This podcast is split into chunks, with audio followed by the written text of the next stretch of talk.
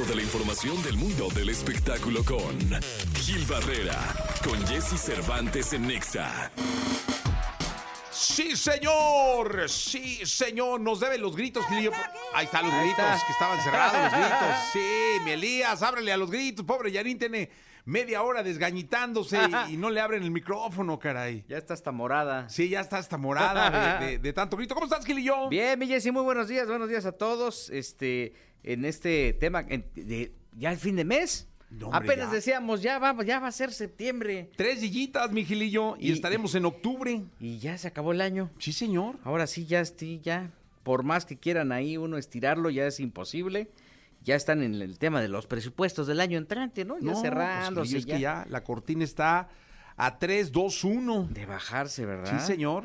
Y mira lo que ha pasado este año, ha pasado tantas cosas. Fíjate que hay una eh, hay un tema que me gustaría tocar porque la semana pasada, el jueves de la semana pasada, en la esquina de las primicias, eh, pasamos una entrevista con una chica que se llama Carla Sapien, que es una actriz de Guadalajara, en donde pues abiertamente hace una, un señalamiento en contra de Hugo Stiglitz, este actor mexicano, eh, pues, pues prácticamente de, de toda una época, en, en donde eh, pues abiertamente dice que desafortunadamente Hugo Stiglitz eh, abusó de ella cuando tenía 17 años y que evidentemente dejado pasar, dejó pasar mucho tiempo porque pues ella no estaba eh, emocionalmente sana como para empezarlo a difundir, como para, para empezarlo a decir. Y esta noticia pues prácticamente le ha dado la vuelta al mundo porque eh, es un destape más alrededor de este tipo de, de situaciones complejas derivadas del machismo y de una formación completamente diferente, este, diferente a la que hay hoy día, afortunadamente. Y Carla, bueno, pues reveló eh, paso a paso cómo fue el encuentro, cuál fue el motivo y evidentemente pues era un poquito este tema de, de yo te voy a hacer famosa, tú tienes todos los el estereotipo para salir en el cine y entonces pues la única forma en la que tú puedes tener una manager o hacer algo pues es este teniendo relaciones. Y evidentemente Carla relata en, lo pueden ver en redes sociales este eh, cómo fue el encuentro, incluso algunas ofensas que el mismo Stiglitz le, hizo eh, de manera directa. En algún momento, después de muchos años de no verse, se lo encontró en los pasillos de una televisora pidiéndole trabajo, diciéndole, oye, pues si sabes algo. Y concretamente el actor eh, de 83 años, en su, esto ocurre hace 20 años, eh, pues le dice que la única forma en la que él puede ayudarla es teniendo, volviendo a tener relaciones. Ándale. Entonces, este, creo que este tipo de acusaciones, al final, aunque tengan una, una brecha, eh, es importante que, que se den a conocer y que se difundan y que evidentemente, si bien no se puede encontrar un castigo porque ya eh, ha pasado el tiempo necesario para que el tema no se pueda consignar ante las autoridades, sí, sí se visibilice ante las nuevas generaciones eh, y, que sepan que este no es el camino, que prácticamente aquí nada más se tiene que agarrar un pico y picar piedra durante mucho tiempo, muchos años, este, prepararse y, y tener muy claro el objetivo para poder trascender y para, para poder crecer en un medio como este, ¿no?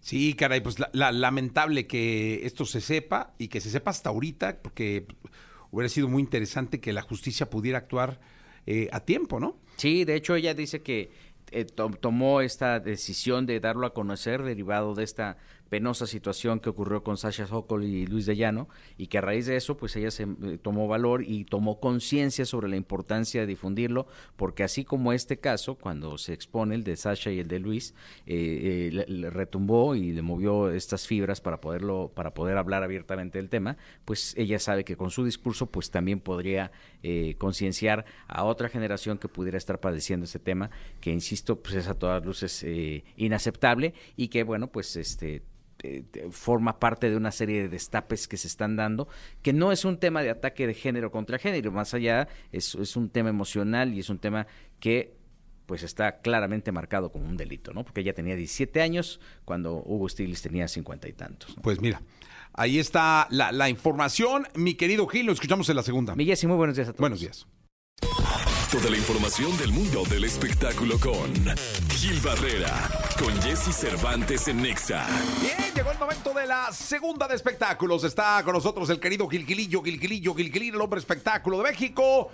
Miércoles 27 de septiembre, mi querido Gilquilillo. ¿Qué ¿qué nos cuentas? Oye, estuvo aquí Marc Anthony en México, ¿ah? Oye, que el, el padrino fue este Carlos Slim Domínguez, Sí, caray. Qué compadre, ¿no? Eh, Ellos son compas desde hace muchos años, Ok. ¿eh? A mí me tocó verlos convivir, sobre todo me tocó un- una, una ocasión cuando hacía Gianmarco esta gira con otros dos autores, creo que con a, Mauri Gutiérrez y otro más que en este Ajá. momento se me eh, lo- no lo tengo no lo tengo tan fresco. Entonces me tocó verlos en el lunario en una mesa delante de donde yo estaba sentado, estaba este Carlos Slim y, y, está, y de repente dicen, vamos a pasar a un amigo a que cante, ¿no? Y se levanta un cuate menudito, menudito, y era Marc Anthony. ¿no? y ya se paró y cantó y saludó, ¿no?